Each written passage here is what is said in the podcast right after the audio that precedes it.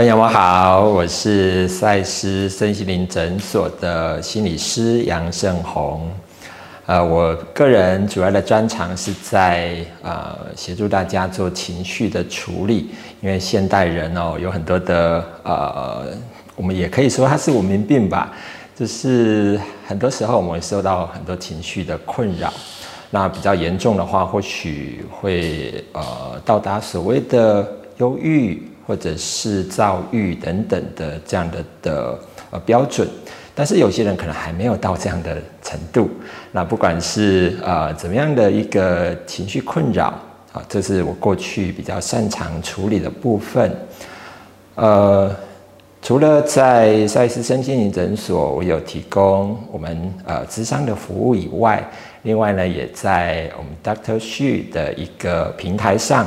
也接受大家的预约，所以如果大家有针对情绪上面的困扰，或者是呃因为情绪所衍生上呃衍生到的一个关系的议题，都很欢迎我们在呃私讯的咨询服务上面可以提供给大家一些协助。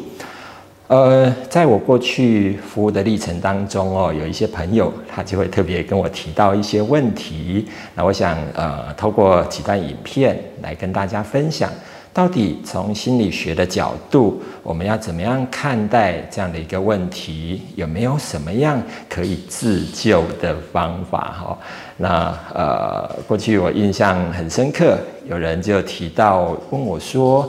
要如何处理不安全感和害怕被遗弃的自己？呃，我想，嗯，从小到大，也许我们经历过很多的生命经验，或许也会让你有一种感觉，好像，嗯，自己常常都需要有人陪伴。那身边如果少了一些陪伴的角色的时候，不但会觉得很孤单。甚至于也会觉得有一些害怕，会不会身边的朋友都离我而去？呃，如果从心理学的角度看这样的一个现象，我们会说，其实呃从小到大，尤其在年幼的时候，有一个很重要的人的需求，我们称它叫做依附的需求，哈，也就是我们需要从别人。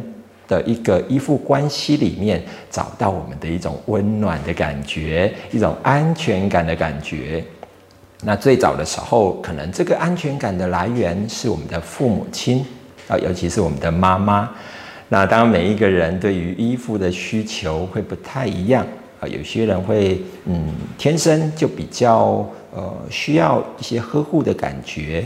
有些人可能天生就比较独立，所以并不见得小的时候我们比较少从父母亲身上得到一种安全感，我们就一定会有刚刚所说到的一种被遗弃啦，或者啊害怕孤单的一种感觉哦。那如果呃我们比较广泛的来看这个议题的话，呃小的时候也许。在某些时候，父母亲因为各种原因，当然父母也是人嘛，那所以他们也有可能呃有自己的情绪，也有自己面对的议题。那或许有些父母亲在小朋友呃玩乐的过程当中，他就不管他了，不管他的意思是，好像有时候我们呃。爬爬行，或者是去找其他的小玩伴玩的的过程，或者遇到一些小小的挫折的时候，要回去找妈妈、找爸爸。那爸爸妈妈呢，可能会跟你说：“诶，小朋友要勇敢，你要自己去解决这些问题。”或者索性他就做他自己的事，就不理你了。好，那我们在心理学里面有一个很著名的研究，这个研究呢，呃，是。呃，有心理学家呢，就就找了呃这个呃猴子来做实验哦。那猴子做什么实验呢？猴子啊，就让它呃有两组的对照组。好，一组对照组呢，就是呃这个猴子小猴子，它只能呃依附在一个铁丝所造成的制作成的一个铁丝妈妈猴子妈妈的旁边。好他没有别的选择了。那这个铁丝妈妈呢？她还不错，她会提供呃这个小猴子呃奶水可以喝。好，那另外一组的对照组呢，就会呃除了铁丝妈妈可以喂奶以外，还会有一个绒毛上面披着绒毛的一个呃这个呃猴子妈妈。好，就是它会有两个妈妈。好，一个妈妈是铁丝做的妈妈可以喂奶，另外一个呢？其他都没有提供，就是给他一种温暖的感觉的一个绒布的妈妈，好披着绒布的妈妈。结果后来发现哦，呃，只有铁丝妈妈的这个冷冰冰的妈妈，只能喂奶的这个。后来这个猴子呢，就情绪很躁动，很不安。好，在吃完奶以后，可是另外一组呢，他吃完奶以后，因为他有一个呃绒布的妈妈可以依靠，可以依附，所以就得到了很大的安全感。换句话说，如果呃现在在影片前面的这个观众朋友，你是身为爸爸妈妈的角色，那我要特别说，我们好不好多一个思考。其实你的角色很重要哦，哈，重要的原因在哪里呢？因为我们是可以提供给小朋友、小 baby 一个安全依附的角色。如果他的安全感得到一定程度的满足，就比较不会有刚刚所提到的那个问题。当他长大了以后，可能会有一种没有人陪伴就觉得孤单，没有人陪伴就觉得没有安全感的状况。好，那呃，有些人会说，但是我的父母我不能选择啊，我从小已经呃，他已经陪我长大了，他就是这个样子。好，那我们就要回头去看，你是不是因为从小的这个经验而让你有一种潜意识的感觉？好，我们去反思这件事情，你会不会觉得自己好像要从别人身上看到自己的价值？只有从别人身上，你才会得到自我的一种安慰跟肯定。只有别人一种肯定的话语，还有一些肯定的行动，你才会感觉到自己的价值。换句话说，好像我们总是在透过一些方式，想尽各种办法，从别人身上得到自我的肯定。也就是，是不是我们有一种自己其实不够好的信念？好，那我们得要先去处理跟面对这个议题。那你会说，那我怎么处理呢？呃，简单的从几个面向来看哦。